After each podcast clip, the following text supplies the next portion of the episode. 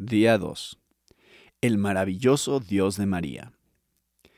Mi alma engrandece al Señor, mi espíritu se regocija en Dios mi Salvador, porque ha mirado la humilde condición de esta su sierva, pues desde ahora en adelante todas las generaciones me tendrán por bienaventurada, porque grandes cosas me ha hecho el poderoso, y santo es su nombre y de generación en generación es su misericordia para los que le temen.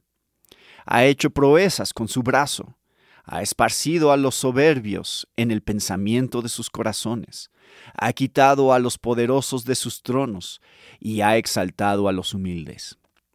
A los hambrientos ha colmado de bienes y ha despedido a los ricos con las manos vacías.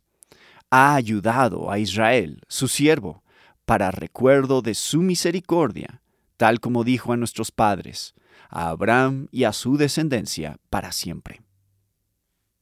Lucas 1:46 al 55. María vio con claridad algo excepcional acerca de Dios. Él estaba a punto de cambiar el curso de la historia de la humanidad. Las tres décadas más importantes de todos los tiempos estaban a punto de comenzar. ¿Y dónde estaba Dios? Ocupado con dos mujeres humildes y desconocidas. Una era anciana y estéril, Elizabeth. La otra era una joven virgen, María. María quedó tan conmovida por esta revelación de Dios, de aquel que ama a los humildes, que prorrumpió en una canción, el cántico que hoy en día se conoce como el Magnificat.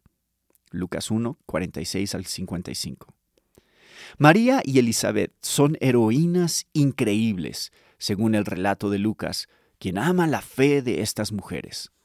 Lo que más llama su atención, al parecer, y lo que quiere destacar a los ojos de Teófilo, el noble destinatario de su escrito, es la humildad jovial de Elizabeth y María.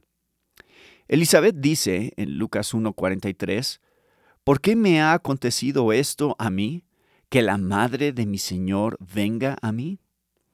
Y María le responde en Lucas 1.48, porque ha mirado la humilde condición de esta su sierva.